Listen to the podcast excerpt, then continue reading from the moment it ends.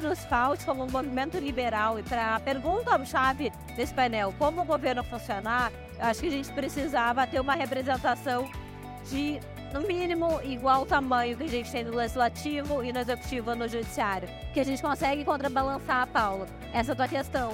Se a gente tem, então, um momento que a maré tá pior e que a gente tem um executivo e um legislativo mais à esquerda, se a gente tiver um judiciário minimamente mobilizado para livre mercado, minimamente mobilizado para a liberdade individual, a gente consegue contrabalançar esse tipo de ação e de abuso. É que a única salvaguarda da liberdade é o convencimento e a pressão da população. Não adianta você ter uma Constituição escrita e rígida, como a Constituição Americana de 1787. Não adianta você ter separação dos poderes, como Montesquieu propôs. Não adianta você ter uma separação é, dentro da estrutura é, é, horizontal de poder com federalismo, né, Estado, União, também sendo contrapontos ou dividindo, é, descentralizando o poder. Se você não tiver um apego muito forte das pessoas, da sociedade pela liberdade, tudo isso vai por água abaixo. Mas nós ainda não temos um grupo de influenciadores organizados de direita ou é, liberais para conseguir estar tá falando sobre cultura, sobre artes, sobre música e estar tá falando sobre por que, a reforma trabalhista é importante, por que, a reforma da Previdência foi importante, por que, que privatizar é importante e por aí vai. Esse poder é um poder que está não mapeado. O Montesquieu jamais sonharia porque não conhecia a tecnologia e é um poder capaz de equilibrar né, a verve do cidadão em ir para rua, não ir para rua, e votar melhor, não votar melhor, ou mesmo de fazer uma revolução digital a ponto de fazer ministro do STF ter que se desdizer, né, pedir desculpa e tudo mais. Este é o Tapa Talks 2023, uma realização do Tapa da Mão Invisível em parceria com o Fórum da Liberdade, o maior evento de debate de ideias da América Latina, que ocorre todo ano em Porto Alegre. Bem-vindo, Paulo Fux. Olá, Júlio Santos. Neste episódio 8 da série Tapa Talks 2023, trouxemos Felipe Camozato, Júlia Evangelista Tavares e Wagner Lenhardt para tratarmos sobre como funciona o nosso amigo Estado brasileiro. Este episódio é um oferecimento de Neugbauer. O verdadeiro chocolate vai além do paladar. E a Neugbauer, a primeira fábrica de chocolates do Brasil, entende o valor disso. Da cremosidade dos tabletes que derretem na boca à crocância dos bibis, passando pela experiência marcante de 1891. A Neugbauer tem um chocolate para cada momento. Conheça o portfólio em neugbauer.com.br. Neugbauer, nossa história é chocolate. Vamos ao episódio. Muito bem, estão todos me ouvindo? Tudo certo? Sim. Então, pessoal, Vamos lá, vamos começar o nosso painel aqui. Como funciona o Estado brasileiro? A gente fez um mix de pessoas que têm experiências diversas atuando dentro da máquina estatal e a ideia é a gente discutir um pouquinho como é que funciona na prática essa máquina chamada Estado. Então vamos começar que eu vou apresentar os nossos convidados, começando pela Júlia. A Júlia Evangelista Tavares é secretária de Desenvolvimento Econômico e Turismo de Porto Alegre presidiu o IEE, inclusive esse Fórum da Liberdade, e foi eleita pela Forbes Under 30 como uma das pessoas mais influentes do país, abaixo de 30. O Felipe Camozato é administrador e especialista em finanças pela URGS, pós-graduado na Georgetown University e foi sócio-diretor de um grupo empresarial de serviços ambientais, vereador de Porto Alegre e hoje é deputado estadual pelo Partido Novo do Rio Grande do Sul. E o Wagner Lenhardt é mestre em Direito pela URGS, diretor institucional do Banrisul e atuou na gestão pública da Secretaria Municipal de Desestatização e Parcerias de São Paulo e foi também secretário nacional de Gestão e Desempenho de Pessoal no governo federal. Então, pessoal, com isso, passo a palavra para o Júlio. Vai lá, Júlio. Tudo bem, pessoal? Boa noite. Uh, vocês atuam, vocês dois, no executivo, né? E a experiência é de executivo, e tu no legislativo, né, Camusato? Uh, atuando dentro dessas duas esferas, uh, vocês conseguem saber quais são as ações necessárias uh, para se fazer algo pró-liberdade, pró-indivíduo ou pró-desenvolvimento em si, pró-fazer a coisa certa, uh, que, vocês conseguem fazer e que é diferente entre, as, entre essas esferas? Tem, se age diferente nessas esferas ou a ação é igual? Vocês fazem ideia? Quer começar primeiras damas? Ou Posso começar assim? Bom, obrigada por estar aqui, né? Tô entre colegas aqui, Wagner e Paulo associados do IE, o Camoz e o Júlio não associados, mas amigos, IE friendly, a gente chama. Uh, enfim, então nada mais simbólico que a gente está aqui no Fórum da Liberdade. Eu acredito que sim, Júlio. Acho que o executivo e o legislativo eles têm competências diferentes e a gente precisa ter representantes que defendam as ideias de liberdade nos dois. Eu acho que é isso que talvez a gente tenha falhado durante todo esse nosso período de Brasil, né, pós-ditadura, Brasil, uh, como a, a questão do livre mercado se posicionando. A gente precisa do legislativo nos pautando, e fala aqui como executivo, nos pautando e provocando, e também aprovando as leis, que uh, não adianta, dentro do, do Estado, né, dentro de um órgão público, tu só faz o que a lei permite. É diferente da iniciativa privada, que tu pode fazer tudo, exceto o que a lei te proíbe. Então, dentro do executivo, tu precisa de um legislativo transformador e que seja pró-mercado e pró-liberdade. Então, eu acho que os dois são complementares mas a gente precisa ter presença nos dois. Tem gente que defende, ah, a gente precisa eleger uma Câmara forte, uma Assembleia forte. Sem dúvida, não tenho dúvida que tu precisa do legislativo forte. Mas o executivo, só ele consegue executar e levar ao fim as políticas públicas. Perfeito. Boa noite. Esse é o painel mais curto que eu vou participar, porque é. Como é que é o nome do painel? Como é que funciona o Estado brasileiro? Não funciona, muito obrigado, boa noite. É, não, mas é, complementando agora, sério, né? É, não que não seja sério que não funciona. A nossa dificuldade, né, Júlia é, e Wagner, é, e a Júlia colocou isso muito bem, de precisar os dois, as duas etapas, né? Por exemplo, na Lei de Liberdade Econômica. Lei de Liberdade Econômica, nós aprovamos na Câmara, fizemos é, basicamente aquela, aquela alteração é, de, uh, uh, de como o Estado olha para o empreendedor. Antes tinha aquele olhar de desconfiança. O empreendedor precisa se provar inocente, entrega um monte de documentos para basicamente dizer: olha, eu não quero cometer um crime, eu estou bem intencionado, olha o que eu vou fazer, por favor, me autorize a trabalhar. Né? E a lei de liberdade econômica ela muda esse polo. Ela basicamente diz assim: é, a não ser que você seja um criminoso, já que você vai trabalhar, eu estou te liberando sem precisar de um carimbo. Né? Só que quando o legislativo aprova a legislação, se no executivo não tem gente capaz de compreender esse texto e fazer depois é, as normativas infralegais na regulamentação disso e a orientação para a equipe, o burocrata que está no balcão vai dizer azar que tem esse papel, né? A não ser que venha uma decisão judicial ou uma portaria, eu não vou mudar a forma de agir. Trabalho assim há 30 anos, então é muito importante ter o executivo para fazer esse papel. Além disso, a gente teve durante esses seis anos de vereança na Câmara em Porto Alegre, é, que eu pude é, trabalhar lá, nós fizemos a maior revogação de leis na história do município enquanto legislativo tinha uma série de legislações que eu não podia tocar, que eram legislações que eram de autonomia exclusiva do Poder Executivo. Agora, recentemente, né, o Poder Executivo, a Júlia estava lá naquele dia, fez um anúncio de uma série de revogações de normas, portarias, decretos, ou seja, essa complementação é fundamental. E a forma com que nós podemos atuar, é, uma vez estando dentro, é identificando onde é que estão os gargalos, onde é que tem atentados contra o princípio da boa-fé e da liberdade de se empreender, de poder viver sua vida, mas especialmente o cidadão, é, a sociedade civil tem o dever de não só estar fiscalizando aqueles eleitos pelas ideias da liberdade, mas também aqueles que eventualmente são simpáticos às ideias ou não conseguem compreendê-las, para que também ajam é, de acordo com isso. Eu falava agora há pouco com a Rosane, ali, é, ali ao lado, que nós estamos em vias de votar a concessão do DEMAI, do saneamento de Porto Alegre, e tem vereador dito de direita, dito a favor do livre mercado, que falou agora recentemente no, na Câmara Municipal que adorava o Fórum da Liberdade e que manifestou para a imprensa que é contrário à concessão de saneamento porque ah, vai prejudicar os pobres e tudo mais. Uma falácia. Então é preciso da fiscalização e da atuação das pessoas também para cobrar esse vereador de quando ele não está tá se desviando do rumo, né? E as entidades empresariais, o cidadão, tem uma capacidade incrível de conseguir fazer valer essa voz que às vezes o parlamentar lá dentro não tem. É, o Camozato chega para falar com a vereadora, ela vai me dizer, não, o Camozato está falando isso, mas azar dele, ele tem um eleitor dele, está está falando isso porque ele se elege com essa pauta. Eu não me elejo com essa pauta. Então, se às vezes não chega um cidadão, uma entidade para cobrar, né, Júlio? Aí o vereador se sente mais livre para poder tomar decisão conforme outras pressões que ele tome.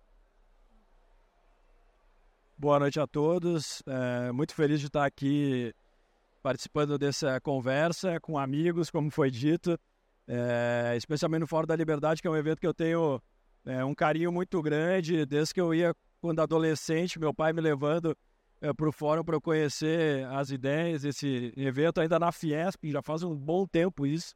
Fiesp não, né? Fiergs. Fiergs, né? É, já faz um bom tempo, mas eu acho que o Camusal trouxe um ponto e talvez uh, um exemplo também pertinente de trazer agora em relação a essa sinergia que precisa existir, ou essa cooperação que precisa existir, ou essas duas etapas do processo, que é o legislativo e o executivo, que é o próprio marco de saneamento, né? Quer dizer, tivemos um avanço extremamente importante ano passado em relação à, à promulgação da lei do marco de saneamento, que trouxe uma revolução aí para o setor, extremamente importante para avançar no processo de concessão é, de estruturas de saneamento, de fazer acesso para os mais pobres, para ter é, é, coleta de, de esgoto, ter água potável. E por decreto, por não ter uma, uma, uma linha, uma complementariedade do executivo, todo esse esforço está sendo colocado em risco, né? E eventualmente os impactos positivos que a gente podia ter talvez não sejam tão grandes ou sejam bastante prejudicados é, em virtude de um posicionamento executivo. Mas é, para iniciar essa conversa a respeito dessa relação executivo-legislativo, eu não tive ainda a oportunidade de trabalhar no legislativo, mas é, sim de atuar no executivo e interagir com o legislativo. E sem dúvida nenhuma, é, uma das lições que fica é que você precisa ter uma capacidade de diálogo e de entendimento. Né? Eu acho que esse é um ponto extremamente importante. A gente conseguir conversar com o diferente, conversar inclusive com aquelas pessoas que têm uma posição totalmente diferente da nossa, é, buscar sinergias, buscar convergências, buscar maneira de fazer com que a gente avance nas pautas. É, o Camazato, especialmente no legislativo, acho que acaba experimentando isso todos os dias, né? A gente no executivo é, tem essas interações mais esparsas, mas eu acho que o legislativo, esse exercício é constante. Mas no final das contas é isso: é um trabalho de convencimento, é um trabalho de argumentação, é um trabalho de entendimento, de entender por que, que aquela pessoa está fazendo aquele argumento daquela forma, ou está trazendo aquele ponto de vista, qual é o interesse, qual é a, a, a, o argumento de fundo, a ideologia que está por trás daquilo. Então, esse é um exercício muito interessante. A democracia, no final das contas, é isso, né? Não, não, não adianta querer empurrar na marra, você precisa ter uma capacidade de convencimento. Então, acho que esse é um ponto uh, extremamente importante. O executivo uh, ele tem essa característica de ser, o, de fato, o executor, de colocar em prática as políticas públicas. Isso tem uma riqueza tremenda né, e uma oportunidade tremenda. Uh, muitas coisas é possível fazer diretamente pelo executivo, conseguir experimentar isso na, na prefeitura e na, no governo federal mas é evidente que as grandes transformações, aquelas mais impactantes, aquelas mais profundas, aquelas que ficam, são aquelas que é, necessitam passar pelo legislativo, né? Precisam passar pelo Congresso Nacional, pela Câmara de Vereadores, pela Assembleia Legislativa. Então, é, construir essas pontes, construir entendimento, o executivo ter capacidade de diálogo com o legislativo é, é fundamental para que as grandes transformações que a sociedade brasileira precisa se concretizem. Deixa eu polemizar um pouco, então. Vocês falarem sinergia aí de executivo e legislativo. Isso é presumindo um cenário onde a gente tem pessoas boas querendo fazer reformas maravilhosas e melhorar o país. Agora, se o legislativo e o executivo estão macunados para extrair mais recursos da população, é pior. E é por isso que a gente tem a repartição de poderes. E não é à toa que é tão conflituosa essa relação, é justo, é proposital que seja conflituoso. Então, como é que a gente pode querer, por um lado, que seja sin sinérgico, propositivo, reformista, e por outro lado, não vá ter o lado contrário. Por exemplo, se o governo federal hoje, que está em conluio ali com o STF, definindo pautas de censura e de regulamentação das, das redes sociais, se eles pegam o legislativo e fazem um acordão, quem sai perdendo é a sociedade. Então, não é ruim ter sinergia entre os poderes? eu estava. O Wagner estava falando, eu lembrei um ponto, né? Assim, assim, a gente também, teoricamente, no mundo que a gente vive, de Montesquieu, se interessa desses poderes legislativo, executivo e judiciário. Eu não vejo hoje uma presença liberal no judiciário. Isso é o que mais me preocupa. Porque, querendo ou não, o cargo eletivo ou executivo ele é temporário. O judiciário é vitalício. Então, eu acho que talvez o que nos falte como um movimento liberal, e para a pergunta-chave desse painel, como o governo funcionar, acho que a gente precisava ter uma representação de, no mínimo, igual tamanho que a gente tem no legislativo e no executivo no judiciário. que a gente consegue contrabalançar, Paulo, essa tua questão. Se a gente tem, então, o momento que a maré tá pior e que a gente tem um executivo e um legislativo mais à esquerda, se a gente tiver um judiciário minimamente mobilizado para livre mercado, minimamente mobilizado para a liberdade individual, a gente consegue contrabalançar esse tipo de ação e de abuso.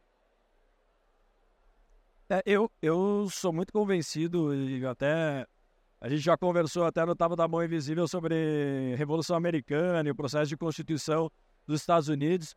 Os Estados Unidos é um grande exemplo de liberdade, continua sendo. O farol está piscando, né, Júlio? Não é mais a mesma coisa que já foi um dia, mas é, se a gente tem alguma lição de todo esse processo, é que a única salvaguarda da liberdade é o convencimento e a pressão da população. Não adianta você ter uma Constituição escrita e rígida, como a Constituição Americana de 1787. Não adianta você ter separação dos poderes, como Montesquieu propôs. Não adianta você ter uma separação é, dentro da estrutura é, é, horizontal de poder com federalismo, né? Estado, União, também sendo contrapontos ou dividindo, é, descentralizando o poder. Se você não tiver um apego muito forte das pessoas, da sociedade pela liberdade, tudo isso vai por água abaixo. E eu trouxe o exemplo americano porque a Revolução Americana, a Constituição Americana de 1787, é um instrumento extremamente importante para a liberdade do mundo, só que ao longo de todo o processo de mais de 200 anos, especialmente durante o século XX, é, ela não, ela deixou de ser aquilo que os pais fundadores é, imaginaram para ela, muito em função do judiciário, muito em função do, da interpretação que a Suprema Corte americana fez é, da Constituição. E por que, que a Suprema Corte se sentiu confiante e à vontade para fazer isso? Porque as pessoas, a sociedade americana, de repente não tinha mais o mesmo apego, a mesma valorização da liberdade que os pais fundadores, que a geração dos pais fundadores tinham. Deixa eu colocar um outro, quero colocar um outro elemento, né? É, esse negócio da repartição, da tripartição dos poderes e a lógica de Montesquieu, isso para mim já não existe mais, a gente já não vê mais isso. E, e acho que hoje está muito presente. Eu lembro de um, de um, livro do Moisés Naim, escritor é venezuelano, acho, né? O Moisés, o colombiano, colombiano, O Fim do Poder, onde basicamente ele fala que em adventos né, da, das redes sociais, da, da descentralização da comunicação, é, não existem mais só os poderes formais, as instituições formais, mas também o poder está cada vez mais é, disseminado é, nos mais diversos grupos sociais.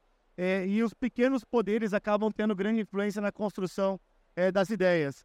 E hoje, uh, eu acho muito interessante a visão que a, que a Júlia trouxe de ter mais liberais no judiciário, é, mas nos tempos atuais, isso seria importante do ponto de vista da, digamos, da, da, da tomada de uma instituição formal da tripartição dos poderes, né? Torná-la é, mais, é, digamos, equilibrada, né?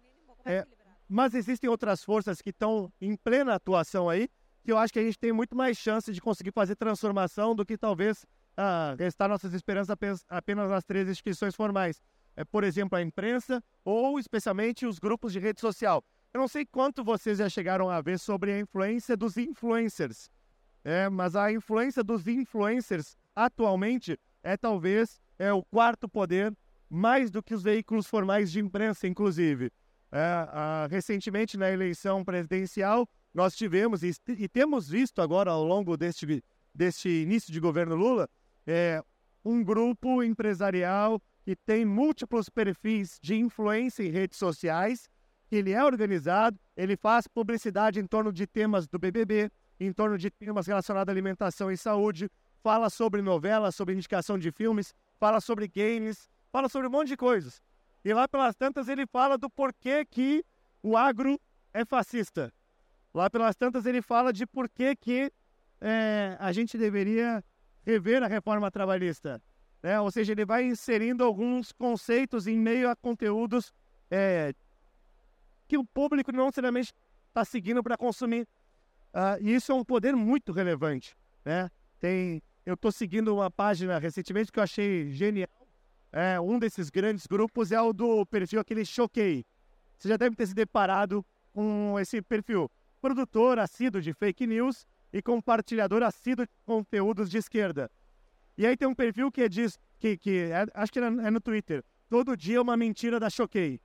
É, é genial, né? O antídoto para esse negócio.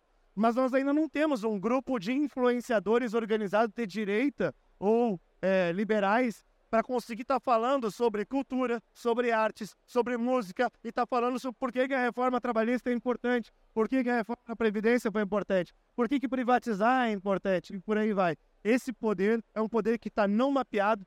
O Montesquieu jamais sonharia porque não conhecia a tecnologia e é um poder capaz de equilibrar né, a verve do cidadão em ir para a rua, não ir para a rua, e votar melhor, não votar melhor, ou mesmo de fazer uma revolução digital a ponto de fazer ministro do STF ter que se desdizer né, pedir desculpa e tudo mais. Acho que esse é um elemento que a gente tem condição de influenciar muito mais do que fazer juiz garantista sair da escola dele lá, dando uma, uma pena mais dura para quem merece e outros, outras questões do gênero. Eu acho, né, Camusato, que passa por um processo da gente conseguir formar pessoas. E acho que a gente está aqui no Fórum da Liberdade justamente que é um símbolo disso. A gente conseguir contaminar as pessoas e difundir nossas ideias. E claro, elas vão respingar em médicos, em advogados, em juízes, em promotores, em arquitetos, em engenheiros. Então eu acho que o nosso trabalho aqui, o trabalho da, da sociedade civil, também das entidades, é da gente formar pessoas com valores de liberdade. E só complementando, eu acho que o Camozato trouxe essa questão da, da, das redes sociais é, e é impressionante como isso impacta nos legisladores, né? Seja na Câmara de Vereadores, seja no, na Assembleia Legislativa, é, galeria cheia e rede social bombando num determinado tema, o deputado, o vereador, o senador é, mexe com eles. Então, assim, a sociedade de fato tem um poder que muitas vezes ela não percebe ou não entende como consegue eventualmente influenciar a tomada de decisão. É, isso é, é, muito presente. Eu me lembro, a gente propôs a reforma da, da Previdência do Servidor Municipal em São Paulo e tinha 30 mil pessoas na frente da, da, da Câmara de Vereadores. Os vereadores estavam apavorados, né? Olha, toda essa gente estão é, aqui nos pressionando para ser contra, como é que a gente vai votar a favor? Então, assim, é, é, seja rede social, seja e-mail, seja telefone, seja a galeria lotada de uma Câmara de Vereadores, de uma Assembleia, isso faz muita diferença. Uma pausa no nosso episódio. A PWR Gestão, maior empresa de consultoria empresarial do norte e nordeste do Brasil, cujo propósito é gerar riqueza e liberdade, atua como consultoria em todas as verticais da gestão empresarial, mentoria e treinamentos. Já são mais de 950 projetos realizados, mais de 600 clientes e mais de 15 mil empresários e gestores impactados. A PWR possui atuação nacional e internacional com um time multidisciplinar com mais de 80 consultores especialistas e uma estrutura própria para escalar o crescimento da sua empresa. Quer saber mais sobre a consultoria em gestão profissionalizada em maior ascensão no Brasil? Acesse o link www.pwrgestão.com e acelere o seu crescimento. Voltamos ao episódio. está falando aqui como o Estado funciona, né? ou deveria funcionar ou como ele não funciona, como tu disse. Sendo esse, esse ente não oficial, os influencers e toda essa massa crítica dentro das redes sociais que acabam tendo um poder, né? E poder, não necessariamente estatal, mas um poder. Qual é a relação dessa rede, desse, dessas pessoas que estão mexendo a cabeça das outras pessoas no Estado em si? elas estão puxando para o funcionamento do Estado menos eficiente ou mais eficiente, não sei, ou um Estado maior, um Estado menor. Qual é o teu cenário que tu vê disso, Amazado? Eu não, eu não, não sei se eu saberia dizer se elas estão puxando para um lado ou outro, assim, é uma ordem aleatória, né? Cada vez pipoca um tema e se torna uma espécie de consenso social sobre aquele tema. O que eu tenho visto é que quando se é, é, cada vez mais a gente está vendo algum tema viralizar em rede social, transpassar a rede social para a imprensa, da imprensa virar decisão judicial e depois o legislativo criar leis sobre aquele troço, porque se chegou num consenso. É, vou dar um exemplo: proibir canudo plástico. Cara, viralizou um vídeo na rede social de uma tartaruga com um canudinho plástico no nariz. Aí chegou num consenso que a humanidade estava matando tartaruga com um canudo plástico. Dali a imprensa repercutiu, foi pro Fantástico, foi para, enfim. Dia seguinte, nas câmaras Brasil afora estavam proibindo canudos plásticos. E aí, cara, não teve nenhum juiz para dizer isso aí não faz sentido, é a liberdade de empreender, e o artigo da Constituição que garante a liberdade, né? O sindicato dos produtores de plástico ficou desesperado, foi feito, foi vendido. E muito vereador naquela época uh, dizia assim, mas eu não tenho como votar contra isso. Olha só como é que tá a rede social. Eu chego na janta da família, é o assunto. Né? É a imagem da tartaruguinha, né? Então, assim, é, bom, passou seis meses disso, aí começou a vir informação. Os maiores produtores de lixo nos oceanos estão na, na Ásia e lá nos países pobres, ali próximo a Vietnã, Laos, Camboja, Coreias e tudo mais. É, o plástico no formato de canudo não representa praticamente nada. Existem outros tipos de lixo que são muito piores aí que não estão sendo combatidos. E aí, depois que as pessoas começaram a se esclarecer que o canudo plástico não era um problema, ainda teve vereador que disse assim: então vamos proibir todos os plásticos, né? Já que não é só o canudo. Mas aí já não. Olha só, eu fiquei apavorado, eu pensei, caralho, vai passar. Desculpa, meu francês. Caramba, vai passar, vai passar tudo. Copo plástico, prato plástico, vai passar, cara. Aí eu pensei, tão ferrado, como é que eu vou barrar isso? Porque eu tinha sido derrotado nos canudos por lavada. Só que aí o que acontece? Aquela a chama da rede social, do jantar da família e do domingo à noite no Fantástico apagou. Ninguém mais estava falando do plástico mais. Tinha sido canudo. Então esses projetos morreram em tramitação. Os próprios autores não tiveram mais interesse em seguir tramitando. Que as pessoas pararam de falar nisso. Olha o poder que tem isso. Olha o poder que tem isso. Então esse negócio está fora do radar, que é um pouco disso que eu estava mencionando antes. Tá, tu deu o caminho direitinho ali. De como o cara que é influencer chega a virar algo do Estado em si, uma obrigação para todos. Daí quando chega para vocês, do Executivo, para fechar o nosso caminho aqui, os caras do Legislativo decidiram um absurdo qualquer ali, tá? Vocês são, executam, eles têm alguma margem de vocês conseguir fazer algum, alguma ação após o Legislativo fazer algo contra a liberdade? Se já está na lei? Vocês têm margem? Depende do prefeito ter coragem de vetar. Acho que isso, isso é uma questão política. E depende bem do que o Gamadoto falou, do arranjo político do momento. Então, assim, eu não vejo. É, a gente vê leis absurdas passando, né, Gamadoto, e que sim, são sancionadas, são avalizadas pela opinião pública e, consequentemente, são votadas e aprovadas. Dentro do executivo, a gente não tem muita. Lei se cumpre, né? Não tem muito margem de manobra quanto a isso. Por isso que eu vejo que, assim, acho que realmente o preciso do legislativo com uma pauta reformista, uma pauta liberal, e o executivo que também, porque o executivo também propõe lei. Então, o executivo que também propõe a leis e revogue as que não, não seja nesse sentido de prosperidade para o país. Mas, assim, o que já vem uh, muito pronto é muito difícil tu não, tu não conseguir cumprir. E, às vezes, a briga política inviabiliza outros projetos que valeriam a pena. É, tem, tem, a alternativa do veto, né? É, tem o desgaste político, mas se a pauta é importante, vale a pena usar a cartada do veto. É, o veto pode ser derrubado também, tem o risco é, em relação a isso. Então, se a pauta é, passou com uma votação muito expressiva, às vezes o veto é, inclusive, é, não, não, não gera efeitos, né? Então, mas é, tirando isso, fica difícil de fato você não cumprir uma lei se ela foi aprovada e ela não tem nenhuma irregularidade, algum vício. Eventualmente, se tiver alguma inconstitucionalidade que possa ser levantada, a própria procuradoria do município, do estado, do governo federal pode levantar, mas aí vai para o judiciário, essa coisa toda. Mas uh, o executivo normalmente está, como a Júlia falou no início, obrigado a cumprir a lei, né? É, de certa forma, eu acho que eu tive um pouco de sorte, porque como eu trabalhei muito em gestão, gestão normalmente a proposta de lei é do executivo. Então, ou a gente tirava o projeto que não interessava, ou a gente apresentava o projeto que nos interessava. É evidente que depois que vai para o legislativo, você perde um pouco do controle, é, porque daí os legisladores vão colocar as suas digitais ali, fazer as suas alterações, é, mas pelo menos tem o vício de iniciativa se partir do, do, do legislativo, né? É, eu, na minha experiência de secretária municipal, desenvolvimento econômico, então pega toda a atividade uh, econômica da cidade, toda a parte de licenciamento, receba alguns absurdos.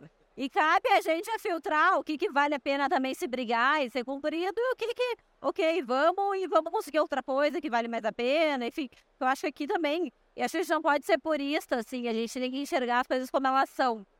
Então, assim, o ambiente uh, governamental, enfim, ele é um ambiente político. Então, também, se tu precisa fazer alianças, se tu precisa conseguir aprovar coisas para conseguir entregar a tua meta maior. Então, eu acho que, assim, é bem que o Wagner falou. Tem a figura do veto, tem, mas às vezes vale a pena comprar essa briga para viabilizar um projeto que talvez seja mais importante, que tenha um impacto maior. Coloco aqui na mesa também como um questionamento. Deixa eu botar só um elemento da importância da qualidade das pessoas que estão lá também, não apenas da, do viés, né? É, durante esses seis anos de vereador e agora esses é, quatro meses de deputado estadual, ah, depois de um tempo que está trabalhando no legislativo e interagindo com o executivo, começa a notar que tem pessoas que são muito, têm muita qualidade no que fazem, que são bons advogados no serviço público, ou são bons assessores parlamentares, ou mesmo o parlamentar tem uma visão interessante sobre como realizar suas ideias.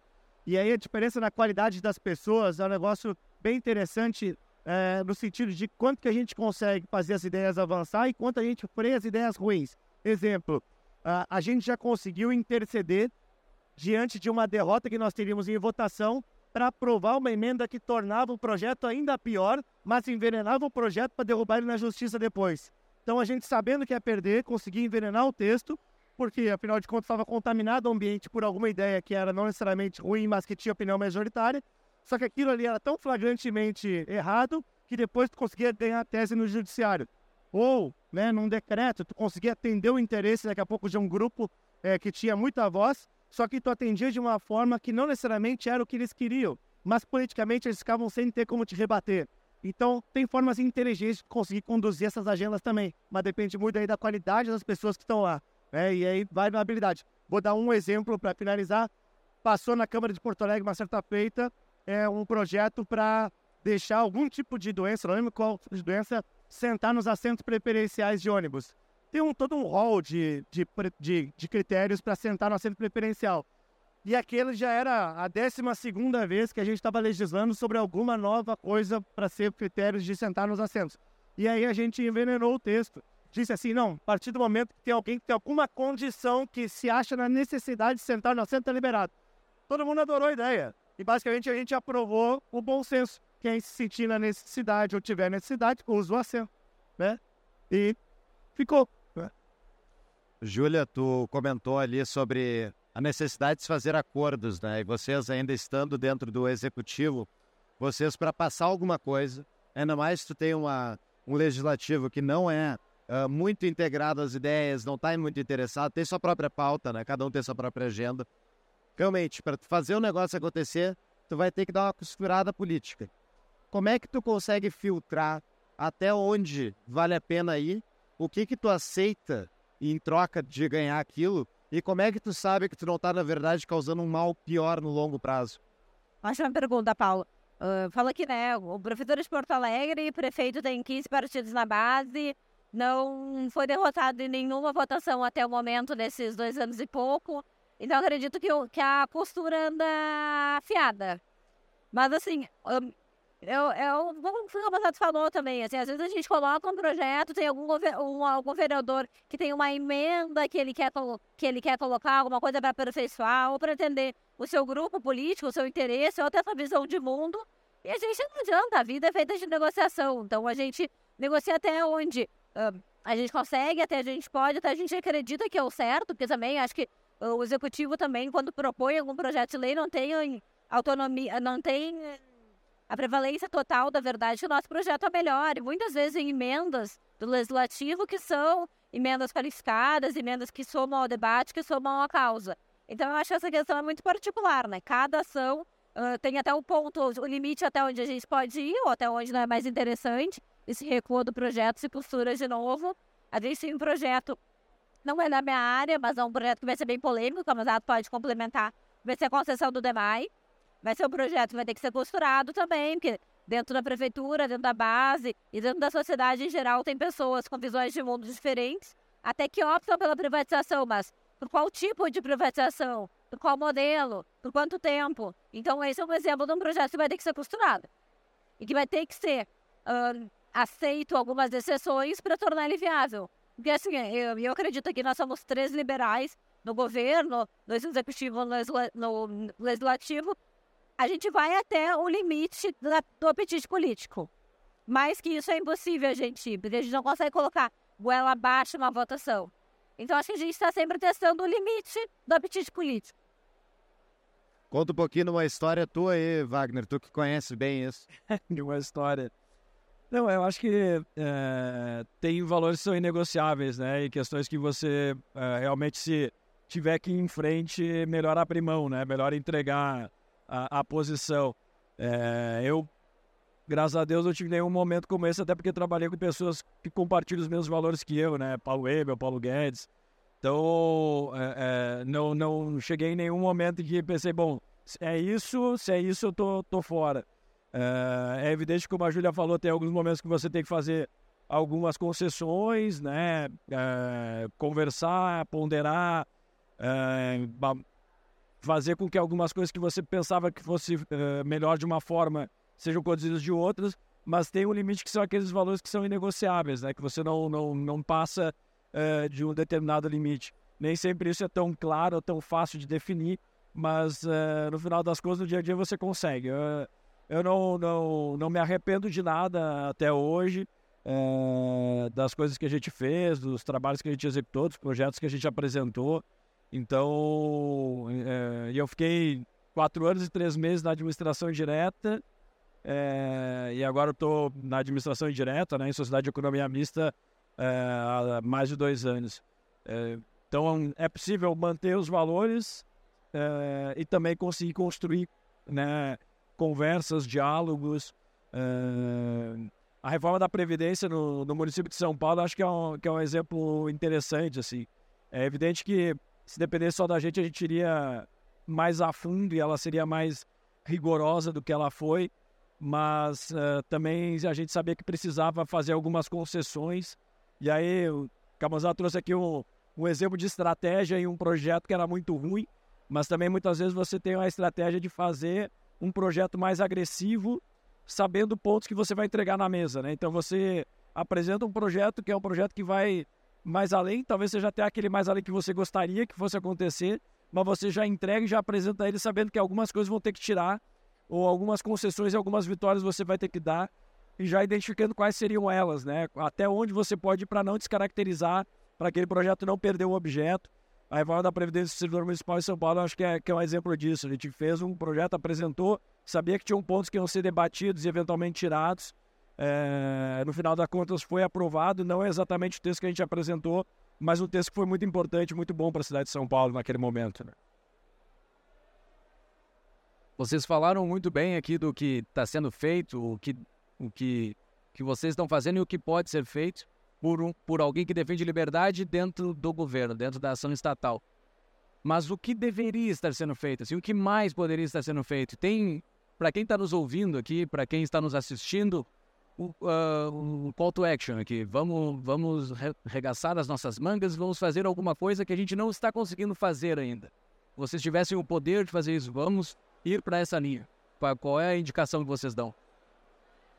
Eu, a, a, cada vez mais a minha visão de Estado, uh, especialmente diante das ferramentas que a gente tem, é de conseguir retirando as pessoas do Estado, os servidores do Estado, não concursando mais ninguém, e fazendo com que o Estado possa absorver servidores que sejam é, excelentes celebrantes e fiscalizadores de contratos. Para você ir terceirizando os serviços é, prestados pelo Estado, conseguir ter parceiros privados que possam entregar saúde, entregar educação, entregar zeladoria urbana, é, enfim, né, entregar os serviços que o Estado presta. Claro que vai ter umas soluções é, que são tipicamente de Estado, como segurança pública, ou mesmo judiciário, é, que aí você pode preservar, mas nas outras áreas, basicamente, é, o Estado pode se tornar, ao longo do tempo, um grande gestor de contratos, que faz bons contratos e fiscaliza a execução desses contratos. E toda essa, né, essa, esses ativos, né, quando a gente fala sobre Estado, estou é, falando de prefeitura, de Estado e de União, né? No Estado do Rio Grande do Sul tem mais de 3 mil escolas. Tem o terreno, tem o prédio, tem o gasto de manutenção, tem a folha salarial de todas aquelas pessoas envolvidas com o trabalho escolar, é, e parece que uma das últimas coisas quando a gente fala de educação é aprendizagem. Como é que está a aprendizagem? Né? Que a aprendizagem, só pegar o exemplo da educação, que é uma temática que tem sido tão discutida no nosso país, né? A aprendizagem da educação estatal é uma droga há muito tempo. há muito tempo. E a gente segue fazendo o mesmo modelo, basicamente só botando mais dinheiro nisso. Então, assim, é, cada vez mais pensar em modelos que possam disruptar isso, contratar, contratualizar, fazer com que o ensino possa ser, é, seja através de uma escola charterizada, seja através de compra de vagas, seja através de outra forma de educação, formação e acompanhamento de professores, ou de incentivos financeiros para quem progride, né, ou para quem tem alunos que progridam. Então, assim, acho que existem algumas mudanças bastante radicais e eu estou falando aqui de um cenário muito mais do estado da arte. O que efetivamente nós vamos conseguir fazer no curto prazo, acho que muito pouco, tá? Porque nesse governo federal nós não vamos ver uma mudança do perfil de governança. Vai ser muito mais de gasto estatal, o Estado conduzindo a agenda, né? o Estado querendo ser pai e mãe de todo mundo.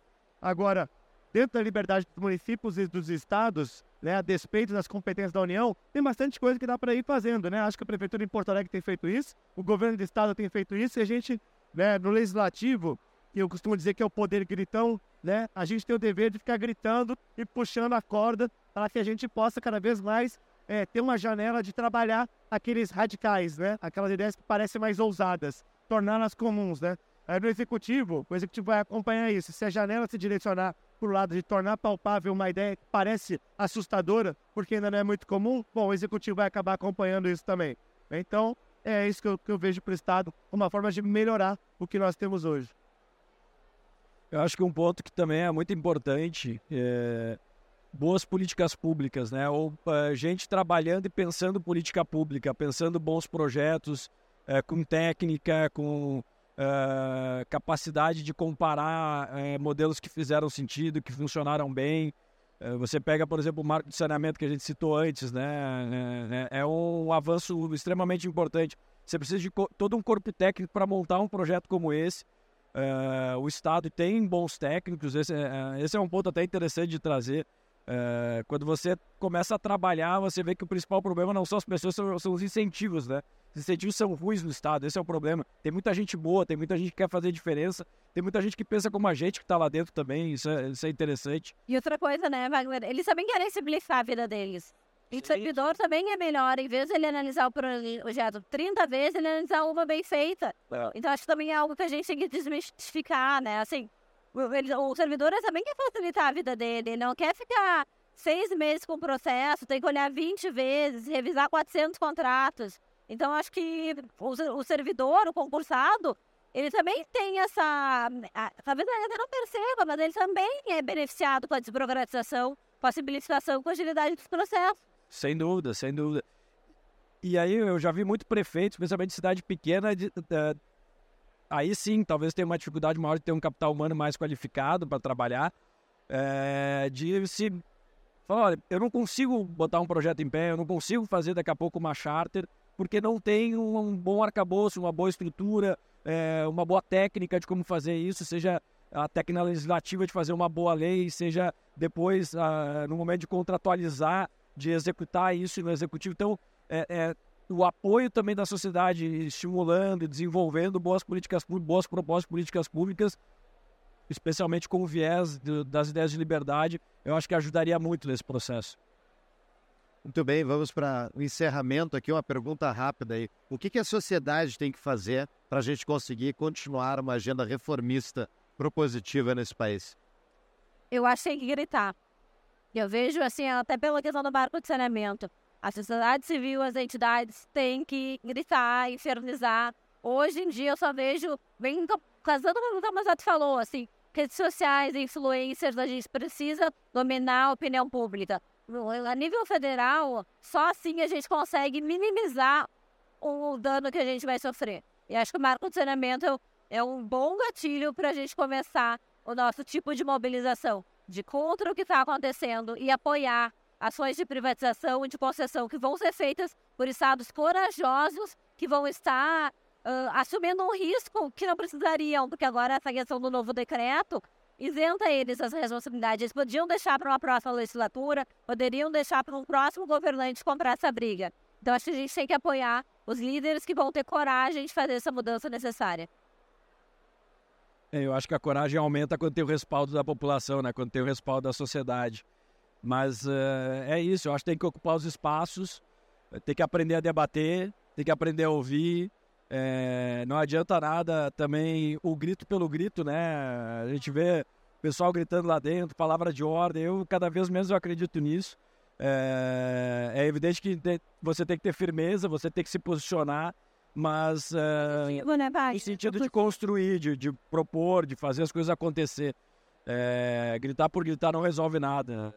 É, na verdade, você satisfaz uma parcela, um grupo, mas no final das contas, mudança efetiva, transformação é, não acontece, né? Então, precisa sim ter voz, precisa sim ser ouvido, precisa ocupar os espaços, é, mas sem dúvida, assim, sem a sociedade acreditar nas ideias, e aí vem o poder das ideias, e aí vem o trabalho que vocês fazem também né, no Tapa da Mão Invisível. Se não vencer a batalha de ideias, não adianta. Não vai vencer a batalha no judiciário, não vai vencer a batalha no executivo, não vai vencer a batalha no legislativo. A gente precisa vencer nos argumentos e nas ideias.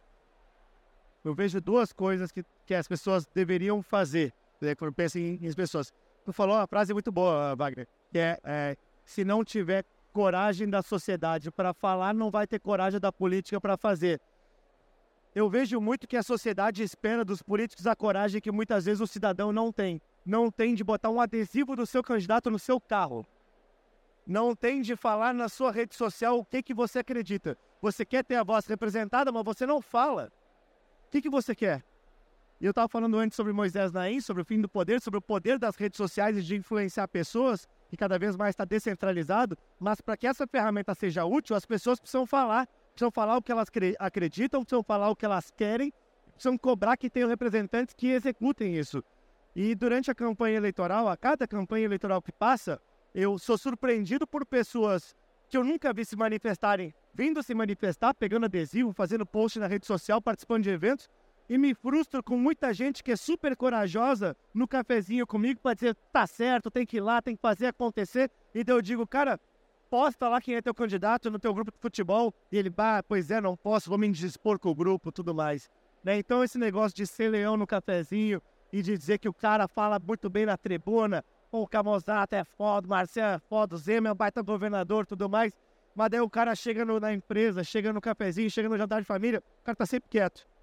Não, porque eu não quero me dispor, porque eu não quero que me vejam como um radical, porque eu acho que isso pode ser polêmico. Que eu vi na Choquei que isso aí não está bem, não tá bem aceito.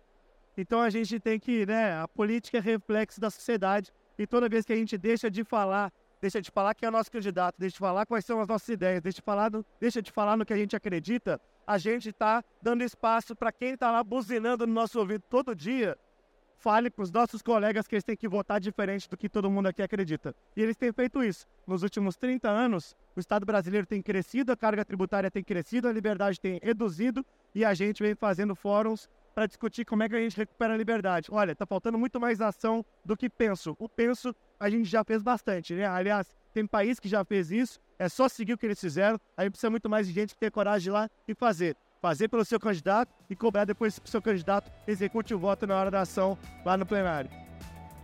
Muito bem, pessoal. Muito obrigado. Uma boa noite a todos. Boa noite. Obrigado.